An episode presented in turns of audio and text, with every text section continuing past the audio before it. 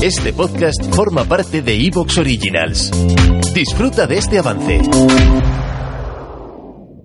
Muy buenas noches y muy bienvenidos, queridos amigos, queridos oyentes, al mundo del misterio.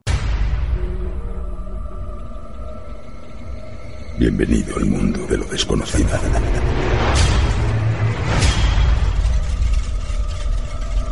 ¿Quieres viajar con el tren de lo insólito por las vías del misterio?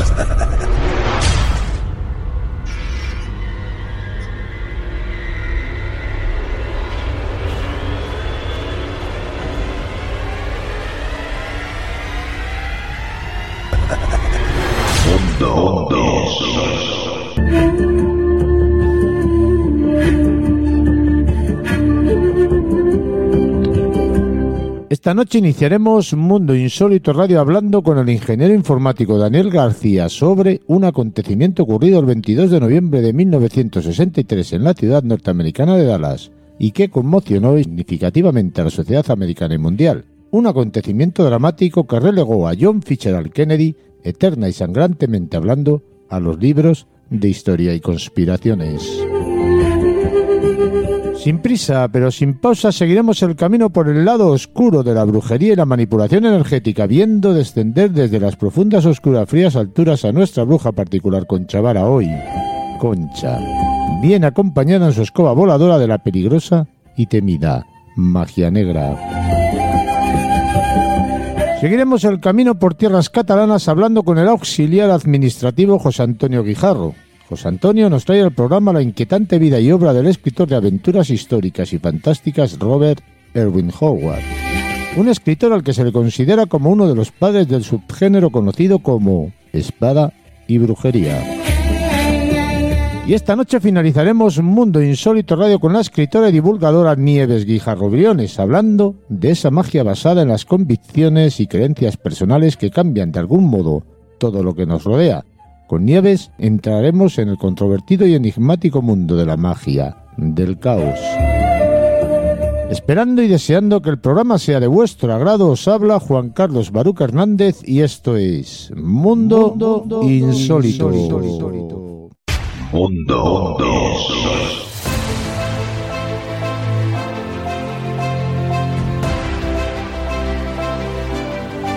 Dani, bienvenido, ¿cómo estamos? ¿Qué tal, Juan Carlos? Pues como siempre, nada, encantado de estar contigo, con tu audiencia y para aportar un granito de arena, como siempre. Vamos a hablar, Dani, hoy de un tema yo creo que comprometido, eh, porque va dentro de toda esa falsa información o información verdadera que nos dan a cuenta gotas. ¿no? Vamos a hablar, por ejemplo, del documento desclasificado de JFK, ¿no? Eh, exactamente, sí. Vamos a hablar de, pues, de este suceso histórico que, como toda audiencia ya sabe, eh, bueno, pues ocurrió un 22 de noviembre del 63 en, en Dallas, en esa famosa plaza Dili, y en el que, bueno, pues ese, ese día, pues relegaron a, a John Fitzgerald Kennedy a, a los libros de historia, ¿no? Y bueno, como tú bien dices, al final este, este magnicidio, pues eh, se derivó en una, una, comisión famosa, que es esa comisión Warren, eh, que fue creada el 29 de noviembre de 1963, que de hecho fue fue comandada por el presidente eh, Lyndon B. Johnson.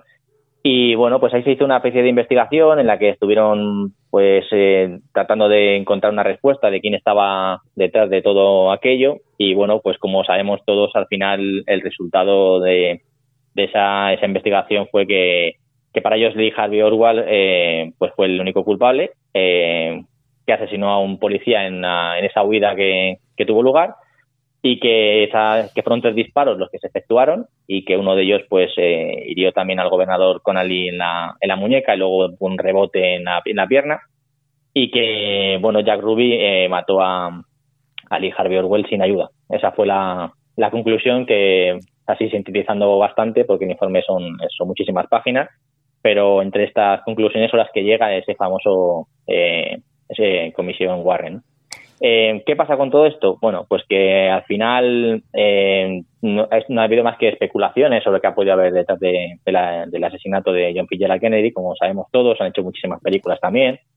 Y, y en el año 1992 eh, se llega en el, en el Congreso de Estados Unidos, pues se llega a definir un acta en el que, bueno, ellos lo llaman el JFK Recordar, y es como que se ven obligados en el que se pone una fecha máxima de unos 25 años en los que, bueno, pues se tiene que mm, dejar en claro y salir a la luz todos los papeles relativos a la, a la investigación de, de, este, de este magnicidio. Y, y, claro, la primera fecha clave eh, la tenemos en el mandato de Trump en el 2017, concretamente en octubre, y claro, llegada esa fecha había mucha expectación sobre, sobre qué nos podíamos encontrar, cuáles serían los documentos que faltan por, por mostrar.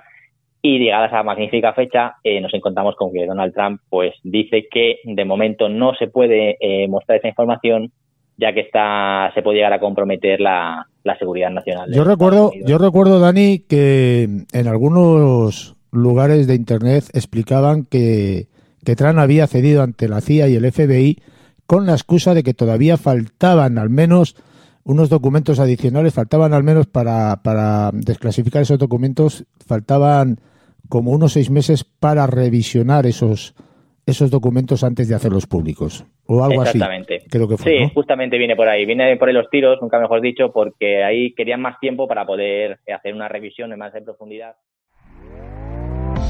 ¿Te está gustando lo que escuchas? Este podcast forma parte de Evox Originals y puedes escucharlo completo y gratis desde la aplicación de Evox. Instálala desde tu store y suscríbete a él para no perderte ningún episodio.